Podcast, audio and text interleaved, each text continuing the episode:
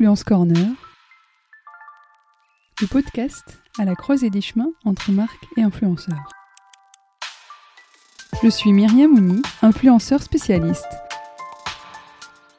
J'ai créé Lou Agency, une agence d'influence marketing. Dans ce podcast, j'interviewe des experts du marketing d'influence pour étendre et alimenter la réflexion autour du marketing d'influence. Je partage également mes conseils et mes astuces pour mettre en place une stratégie d'influence authentique et créative.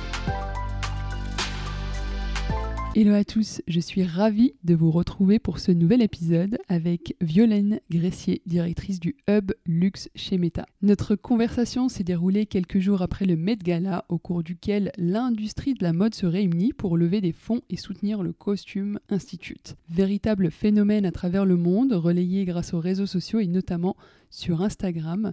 J'ai donc voulu euh, solliciter l'expérience et l'avis de Violaine sur le luxe pour échanger autour de cet événement international, pour aller plus loin et comprendre la place importante que détient Instagram dans l'industrie de la mode et de la beauté, mais aussi comment les marques de luxe utilisent les fonctionnalités de la plateforme pour développer leur aura et bien sûr la place prédominante aujourd'hui des créateurs et créatrices de contenu appelés makers chez Meta dans les défilés de la Fashion Week et les événements mode beauté. Nous sommes allés plus loin dans la réflexion autour des marques de luxe et le métaverse, une conversation passionnante que je vous laisse écouter. Avant cela, n'oubliez pas de noter cet épisode sur Spotify ou Apple Podcast pour me dire ce, qui vous plaît sur Influence Corner. Ça m'aide beaucoup pour la programmation. Et nous arrivons bientôt à la fin de cette saison. C'est pourquoi je vous invite à vivre une expérience inédite pour la dernière conversation de la saison. Assister à un enregistrement public avec Hélène Babin, responsable communication de Picard et une créatrice de contenu, ambassadrice de la marque. Une belle manière pour vous d'interagir, faire sa veille et networker avec un cocktail à la main. Je vous laisse le lien d'inscription en barre de description d'épisode. N'hésitez pas, les places sont limitées à vous manifester dès maintenant. Et il ne me reste plus qu'à vous souhaiter une bonne écoute. Bonjour Violaine. Bonjour. Merci beaucoup de me recevoir euh, dans vos bureaux à Meta. Non, mais je suis ravie. C'était une super euh, visite ce matin, euh, faite avec aussi Anne-Sophie et Léo. on est là aujourd'hui pour parler d'un vrai sujet, d'un sujet très important. Mais avant d'aborder le sujet, je fais un peu de teasing. Est-ce qu'on peut revenir sur ton parcours? Parce que je pense qu'il est remarquable et ça peut aussi inspirer d'autres personnes qui écoutent ce podcast. Ah bah merci, ça, ça, ça, me touche. donc oui, tout à fait. Écoute, moi, ça fait plus de 25 ans désormais que je travaille. En fait, j'ai fait une école de commerce, j'ai fait l'ESSEC euh, il y a désormais euh, assez longtemps. Je suis sortie en 98-99, disons plutôt, puisque j'ai fait euh, une année de césure. Et mon parcours, qui a été très longtemps défini comme un peu atypique, en fait, repose sur, je dirais, deux grands piliers qui étaient à la fois le marketing, parce que quand moi j'ai fait une école de commerce, c'était vraiment le marketing qui était assez roi en sortant, enfin marketing et finance, on va dire, et conseil, allons-y. et moi j'ai fait toujours du marketing, mais avec une dimension aussi de business développement. Et ça, c'est très important parce que c'est aussi comme ça que euh, j'ai eu euh, une opportunité d'arriver chez Meta parce que je sais ce que c'est que de développer du chiffre d'affaires, même si c'est pas un métier purement commercial euh, initialement. et donc moi, j'ai commencé d'abord au Club Méditerranée, donc de 1900, en 1999, et c'était vraiment l'essor du Club Méditerranée sous la marque Club Med. En fait, c'était Philippe Bourguignon, le, le président à l'époque, qui voulait vraiment essayer de développer différentes business units avec la marque Club Méditerranée. Et moi, je m'occupais des licences. Donc, c'était hyper intéressant parce que ça m'a permis de euh, développer des partenariats, donc très B2B, hein, ou des contrats de licence avec des entreprises variées, puisqu'au début, on était très euh, euh, plutôt dans une, idée de masse. Donc, on a fait un partenariat avec Carrefour. On a vraiment décidé d'étendre la portée du club. Et puis, avec la, la montée en gamme du club Méditerranée, finalement, on a changé notre fusil d'épaule et on a trouvé des licenciés ou des partenaires plus haut de gamme, notamment, bah, on est passé Carrefour à finalement un partenariat avec le printemps. Donc moi, ça m'a permis vraiment de comprendre ce qui était intéressant, enfin euh, toutes les, les, façons de s'associer en B2B, euh, de développer à la fois une marque, mais de développer aussi du, chiffre d'affaires euh, entre deux entreprises. Et j'avais un agent aux, aux États-Unis, donc ça m'a permis aussi de comprendre déjà cette dimension internationale que je retrouve d'ailleurs très fortement ici chez Meta. Ensuite, j'ai eu l'opportunité de rejoindre EuropaCorp, l'entreprise, euh, la, société de production de Luc Besson. Euh, donc ça, c'était en 2004. Et l'idée de Luc Besson, enfin moi, je l'ai rejoint sur euh, le film Arthur et les Minimoys. Alors je ne sais pas si ça va parler à, toute ton audience. et l'idée, c'était de trouver des partenaires. Donc, pareil, c'est vraiment cette idée de partenariat B2B, euh, donc des partenaires marketing qui allaient aider à la, promotion du film, mais sans prendre des droits de, coproduction. Parce que quand on est producteur, ce qu'on veut, c'est garder le maximum de droits, puisque c'est comme ça que potentiellement on gagne de l'argent si le film euh, réussit. Et euh, en fait, Luc Besson, il, arrivait vraiment avec une, il a une vision euh, très assez business et très américaine, très influencée par les studios américains. Et donc, euh, il avait cette idée comme Pixar ou Disney qui font des partenariats vraiment très structurants avec des marques. Il voulait essayer de créer la même chose. Et donc, moi, je l'ai rejoint dans cette optique ambitieuse et j'ai signé avec BNP Paribas un contrat, un contrat de trois ans. BNP Paribas avait l'exclusivité de l'image d'Arthur et les Minimoys sur les banques et assurances. Et ils ont vraiment énormément aidé à la promotion du film. C'était intéressant pour eux parce qu'ils s'associaient déjà, ils étaient déjà très associés à, l'image du cinéma. C'est la banque du cinéma, c'est comme ça qu'ils se définissent. Mais euh, ça leur permet de donner un peu du cœur et du concret à cette action, de soutenir aussi un film français international. Donc il y avait beaucoup de choses qui fonctionnaient très bien et puis un film familial et ils avaient quand même un enjeu aussi d'aller euh, parler à une cible plus familiale. Et, justement, par rapport à ce partenariat avec euh, une, banque, même si elle a un fort ADN sur euh, le, cinéma, comment on crée ce, pont entre euh, un film qui, peut parler à, beaucoup de monde tout en intégrant ce partenariat? Ah, bah, en fait, on a travaillé à la fois avec l'agence, à la fois avec bah, toute la direction de la communication de BNP. Ils savaient très bien où ils voulaient aller. Hein. Donc l'idée pour eux, c'était au lieu de recréer une mascotte, souvent euh, les entreprises elles ont des petites mascottes qui va être la façon dont elles vont s'exprimer auprès des enfants. Bah là, l'idée c'était d'utiliser l'image du film, d'être généreux. Donc d'offrir des places, de diffuser des images du film en avant-première, euh, voilà. Et ça permettait, en fait, ça crée de la connivence, ça crée, et du coup, ça permet à la banque éventuellement, à terme, bah, de, de, de, créer de la préférence de marque et donc de la préférence si jamais on doit ouvrir, voilà, exactement. Euh, donc j'ai fait ça. Et en fait ce qui a été intéressant juste après, c'est que j'ai signé avec euh, Orange sur un partenariat promotionnel. Et ça c'était en juillet 2006, le film sortait en décembre 2006 et à l'époque on était dans ce qu'on appelait l'avènement des nouveaux médias. Et moi j'ai vraiment pris, euh, j'ai vraiment compris à ce moment-là, parce que j'ai travaillé avec tous les départements d'Orange pour la promotion du film.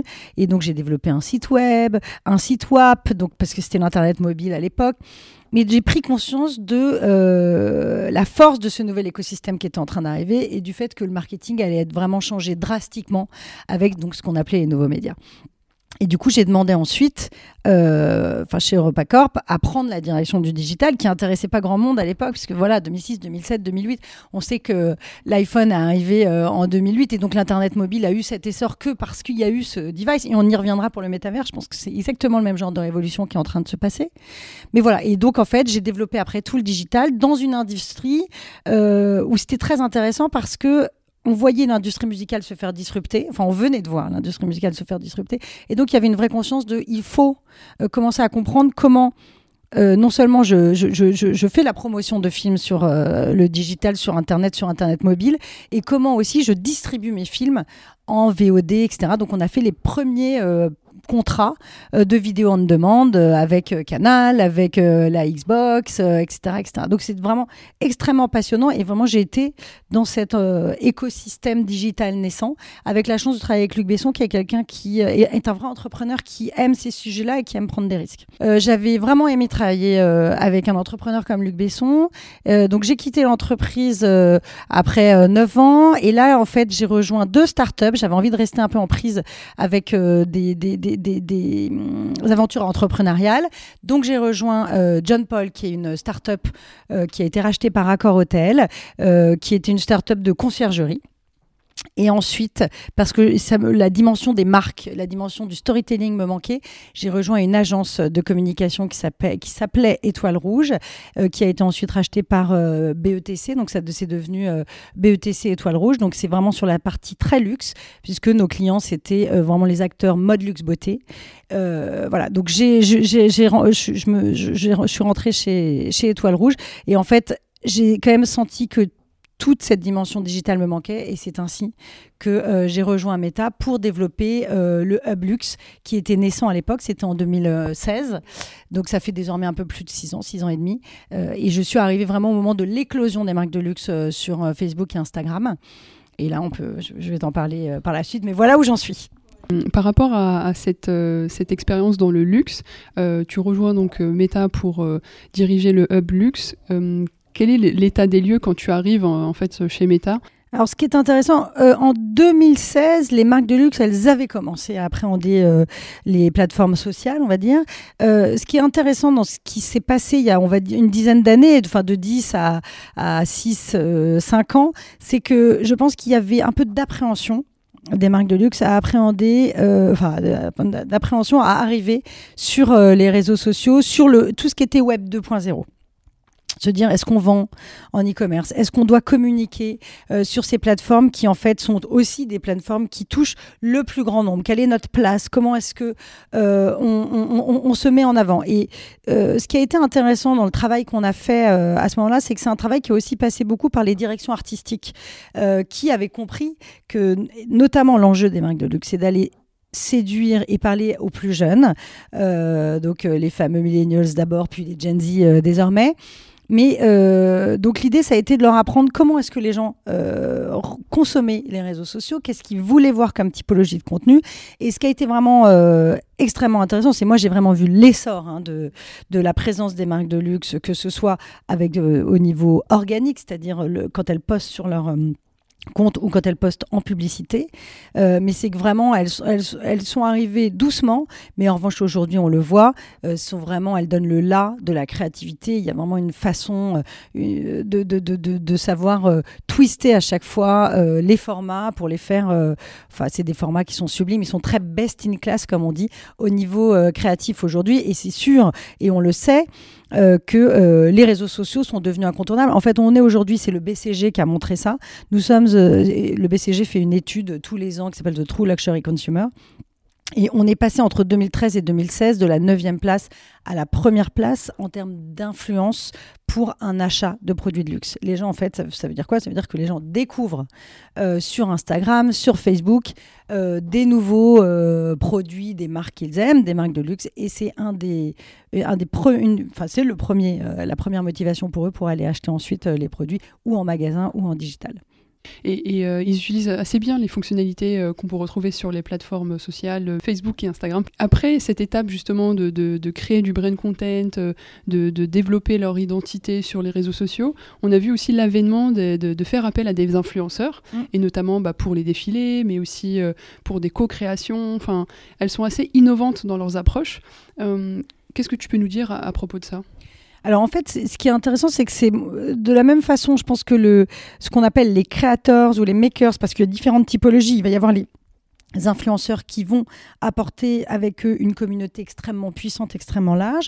Et il y a aussi ce qu'on appelle plutôt des makers, en fait, qui vont être des gens qui ont euh, des, des, des, des, personnalités qui savent euh, où filmer avec un iPhone et donc avoir une, une, une, façon de créer du contenu totalement adapté à nos plateformes. En fonction de la marque, elle va utiliser, et en fonction des objectifs du moment ou de l'activation euh, qu'ils souhaitent euh, faire, euh, les marques de luxe vont utiliser un influenceur de la plateforme ou alors faire appel à une capacité de création. En revanche, ce qui est intéressant, c'est que on sait typiquement que les marques de luxe ont toujours utilisé les célébrités. ça fait vraiment des années qu'il y a des célébrités en égérie ou alors de façon parfois euh, plus euh, ad hoc sur des projets. Et en fait, Simplement, c'est juste qu'aujourd'hui, les célébrités, elles sont de plus en plus sur nos plateformes. Donc, ça les intéresse d'aller toucher des communautés de plus en plus larges en euh, s'associant avec euh, ou des influenceurs ou des, ce qu'on appelle des makers ou des gens qui ont une communauté peut-être parfois plus niche, mais très ciblée, qui va vraiment aller parler aux personnes que la marque à ce moment-là veut attirer. D'autant plus que j'ai l'impression aussi que les cibles de, des marques de luxe sont assez différentes. Il y a aussi cette envie de rester, de, de créer de la c'est tout à fait le vrai point. C'est tout l'enjeu de l'équation euh, des marques de luxe aujourd'hui. C'est comment est-ce que je parle sur un canal qui est effectivement. Euh, les plateformes de méta, c'est 3,7 milliards de personnes touchées par mois sur au moins une app méta. Donc ça veut dire plus de la moitié de l'humanité. Donc c'est à la fois euh, une opportunité incroyable puisque c'est une portée qu'on ne retrouve nulle part. Et en même temps, il y a vraiment cette idée de comment est-ce que je m'adresse en gardant mes spécificités de marque de luxe. Donc il y a tout à fait l'idée que bah déjà, les, contenus sont sublimes, les contenus font rêver. Et donc, euh, en effet, parfois, sur certaines activations, on va vouloir aller cibler euh, des personnes plus spécifiques. Et c'est ce qu'elles font très bien. Il y a aussi un enjeu important, je trouve, et que les marques de luxe font de plus en plus, c'est d'aller euh, s'exprimer avec une diversité plus large. Euh, et je pense que euh, certains influenceurs, certaines communautés sur Instagram les aident justement à montrer qu'on s'adresse à tout type de femmes, à tout type de peau, de couleur de peau. en termes d'inclusion. Voilà, et, et, et, je pense que ça, les marques de luxe ont vraiment réussi à très bien le faire. Et euh, par rapport au Met Gala qui a eu lieu donc le 1er mai, euh, ça a beaucoup été relayé sur les réseaux sociaux. On sait que beaucoup, c'est une opportunité pour euh, beaucoup de, marques de, pour communiquer sur les, plateformes. ça a généré énormément aussi de, vues, d'interactions. De, quel est l'aspect le plus important pour, pour Instagram, en tout cas sur Instagram, parce que c'est là où il y a une, très forte créativité euh, euh, de ces industries. Comment en fait on arrive à, relier ce public-là qui, regarde avec émerveillement et aussi bah, de toujours euh, remplir des objectifs des marques de luxe, d'avoir en fait une vision assez stratégique dans l'usage des plateformes. Tu l'as dit, non, ce qui est très intéressant, c'est que Instagram, c'est la plateforme de la mode, on le sait. c'est un des hashtags, un des cinq hashtags les plus utilisés tous les jours. Et je pense que vraiment, et c'est notamment la force d'Instagram, c'est qu'on est devenu la plateforme de ce qu'on appelle les key opinion leaders euh, et vraiment de tous ceux qui font la tendance et le là, qu'ils soient euh, dans les marques euh, très connues ou qu'ils soient justement des influenceurs, des gens qui se sont créés une légitimité parce qu'ils avaient un œil et qu'ils ont émergé ainsi. Et notamment parce que nous sommes la plateforme de la mode, aujourd'hui on s'associe au Met Gala parce qu'on croit dans la force des moments culturels comme ça très importants. Et, les marques de luxe ont aujourd'hui cet enjeu d'exister, euh, voilà, d'avoir un pas dans la culture du moment. Euh, donc en fait, ce, 360, comme tu, me dis, comme tu le dis très bien, à la fois nous, on le fait exister en tant qu'Instagram parce qu'on a notre activation propre et on travaille avec les marques pour leur dire qu'est-ce qui va être intéressant comme typologie de format, qu'est-ce qui rencontre, qui permet de rencontrer les audiences.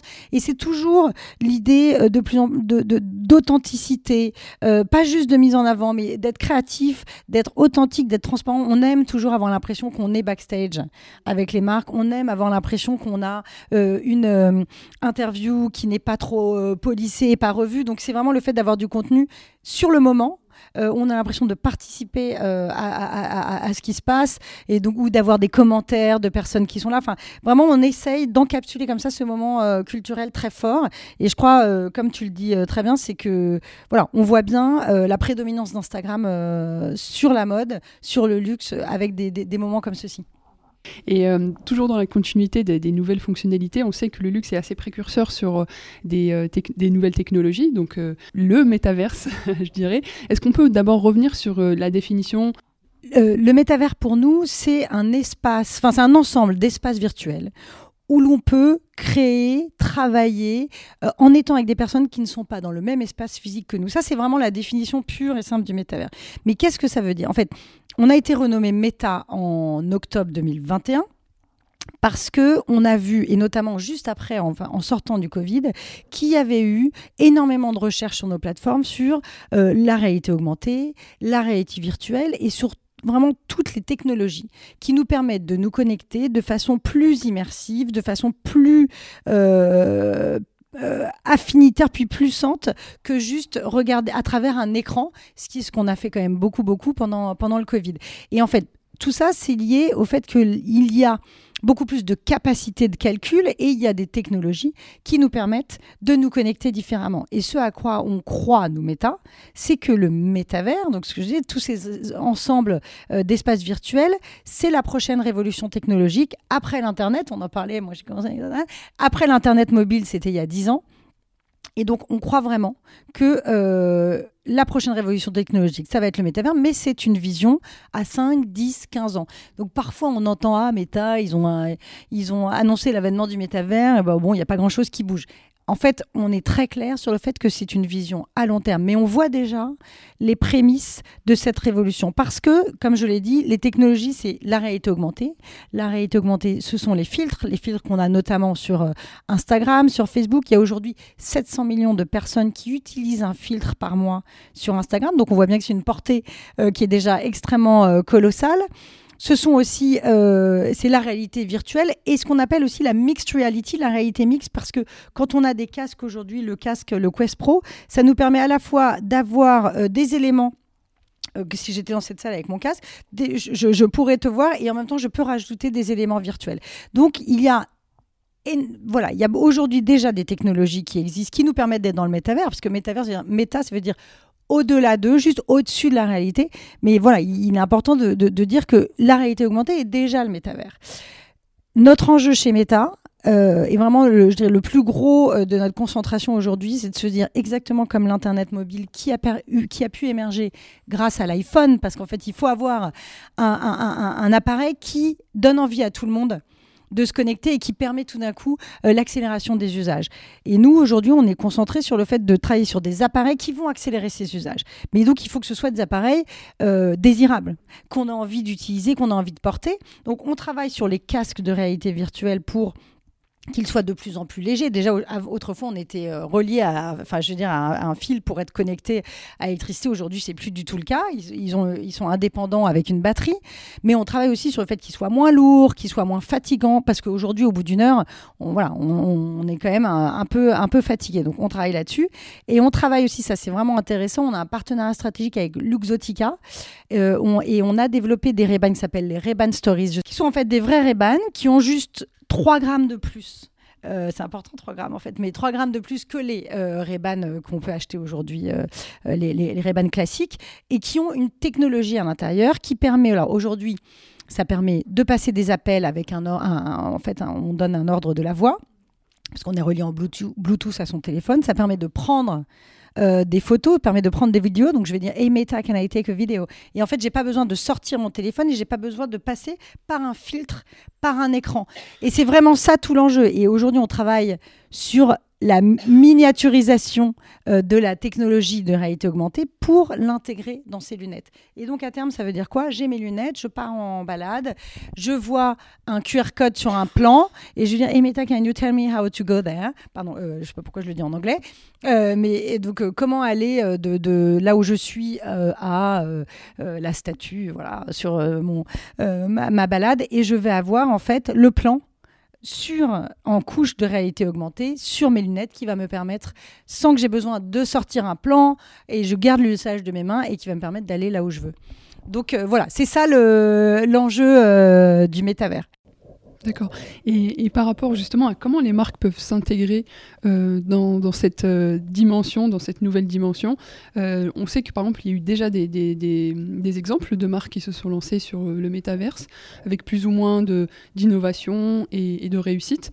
Euh, comment vous les accompagnez? Qu'est-ce qu'elles demandent? Quelles, sont leurs attentes finalement? Alors ce qui est intéressant, et notamment par rapport au début de notre discussion quand je suis arrivée euh, il y a six ans et demi, c'est que les marques de luxe déjà aujourd'hui vont très bien. Elles ont euh, réussi à, à, dépasser l'enjeu du Covid même de façon absolument incroyable. Elles ont une, santé très forte. Et ce qui est intéressant, c'est qu'aujourd'hui, elles n'ont pas envie d'être attentistes et elles ont plutôt envie d'embrasser l'innovation. Donc il y a une forme de... Alors après, tout dépend de quelle marque et est-ce que ça correspond à ce qu'elles sont, euh, à la prise de risque ou pas. Toutes les marques sont pas avec une envie de test and learn ou de prise de risque, mais notamment, il y a une conscience très forte que euh, déjà le consommateur du luxe est un consommateur qui est euh, souvent plus connecté que la moyenne, donc très appétant à la technologie. On l'a vu, ils sont plus appétents que le, le, consommateur moyen à utiliser la réalité augmentée, la réalité virtuelle. Donc Aujourd'hui, entre le fait que les grands groupes de luxe, les grandes marques de luxe vont très bien, qu'elles ont les moyens et que leurs consommateurs montrent énormément de signes d'intérêt pour euh, ces nouvelles technologies, ça donne des marques qui sont vraiment appétentes euh, à, tester et à comprendre ce vers quoi elles, vont se développer. En outre, je rajoute un élément, c'est que le Web 2 euh, manquait un peu, et c'est, je pense, une des raisons pour lesquelles les, les, marques de luxe avaient un petit peu du mal à y aller, manquait un peu de points de différenciation pour elles, alors que euh, le Web 3 va leur permettre de recréer de la rareté. Euh, de, la blockchain leur permet ça. Si je possède un NFT, je vais avoir accès à euh, des événements spécifiques. Donc, elles vont, elles vont pouvoir recréer ce sentiment de communauté plus happy few, ou alors avec le métavers, elles vont pouvoir peut-être créer des univers virtuels plus différenciants, plus, plus immersifs évidemment, mais donc plus différenciant sur qu'est-ce que ma marque, quel est le storytelling que j'ai envie de raconter, comment est-ce que je mets en avant euh, une expérience de magasin en réalité virtuelle qui ressemble encore davantage à ce que je peux permettre euh, à mes consommateurs de découvrir dans la, dans, dans la vraie vie. Donc euh, nous, ce qu'on fait aujourd'hui, c'est qu'on leur explique en tout cas la vision de Meta, à la fois euh, une vision très, la, la, la, la, vision très large, parce que évidemment, il n'y aura pas que méta euh, dans cette. Euh, on considère qu'il va y avoir plein de métavers, et en fait, c'est vraiment une idée de travailler avec toutes les entreprises qui sont intéressées. donc, on leur partage la vision, et en fait, on considère comme en gros je te l'ai déjà dit, mais qu'il y a un certain nombre d'innovations et de technologies aujourd'hui qui vont être des très bons ponts pour euh, le métavers de demain. Donc, typiquement, utiliser euh, les applications euh, de messagerie pour développer une relation à sa communauté, ben, ça permettra le jour où elle bascule en, réalité virtuelle de savoir comment l'animer. faire des fils de réalité augmentée, c'est déjà être dans le métavers, comprendre comment est-ce que ça interagit avec, avec sa cible et ses clients, c'est déjà en fait une première expérience de, vraiment du, métavers. D'accord. Est-ce que pour finir cet épisode, est-ce que tu aurais des exemples à nous Alors Balenciaga, en fait, euh, ce qui a été intéressant, ça a été les premiers à s'inscrire aussi dans cette vision du métavers parce que ils ont décidé, en fait, c'est né, je, crois, pendant euh, euh, le confinement, le premier confinement, et ils ont décidé de faire leur show en réalité virtuelle. Donc, ils ont utilisé justement des casques Oculus Quest, sachant qu'ils avaient en parallèle fait aussi un jeu vidéo qui était accessible sur, sur Internet. Mais ils ont décidé de faire ce show en réalité virtuelle et ils ont envoyé 150 casques aux euh, key opinion leaders euh, qu'ils avaient euh, identifiés dans le monde entier. Et ces personnes-là, à un, temps donné, avaient accès au défilé, c'était automne-hiver 2021, du coup c'était en, novembre 2020. Et c'était vraiment une première puisqu'on voyait, on était en fait dans un jeu un peu comme, enfin, on avait l'impression d'être euh, euh, vraiment dans un show. Euh, il y a cette idée de la réalité virtuelle où on sent qu'on peut quasiment toucher les vêtements. Enfin, c'est, je sais pas si vous, enfin, les personnes, les, auditeurs qui ont utilisé un casque, il y a vraiment ce sentiment de présence qui est extrêmement fort et qui c'est, vraiment tout l'enjeu, hein, c'est de se dire. Et on voit bien que quand on est connecté avec d'autres personnes en réalité virtuelle, il y a plein d'effets, notamment l'audio spatial, qui font qu'on a l'impression de vivre, d'être vraiment les uns à côté des autres et que ça permet une expérience beaucoup, beaucoup plus immersive et beaucoup plus puissante. Et donc, euh, Balenciaga a fait cette première expérience et a vraiment, je pense, été, euh, été très, très, très... Euh, précurseur parce que déjà ils ont une audience qui est très gaming, mais c'est vrai que ça a donné un peu le là de l'innovation euh, pour les marques de luxe euh, dans euh, cette, cette idée du métavers. Donc en fait, et ça c'était avant même que nous, c'était un an avant que Facebook soit renommé Meta. Donc on est déjà dans une réalité qui est en mouvement en fait, qui est en train d'arriver. Super beau mot de la fin. Je te remercie beaucoup pour cet échange, Violaine. C'était super intéressant. Et ben, on se dit à très vite. Ouais, merci à toi. Merci Vous êtes arrivé à la fin de cet épisode, j'espère que vous avez appris plein de choses et que cela pourra vous aider dans la quête de votre stratégie. N'hésitez pas à partager cet épisode avec les personnes susceptibles de l'apprécier et de noter 5 étoiles le podcast sur Apple Podcast et Spotify. Enfin, pour aller plus loin, je vous propose de rejoindre le carnet de bord de l'influence qui est la newsletter du podcast sur Substack, le lien en description d'épisode. À bientôt!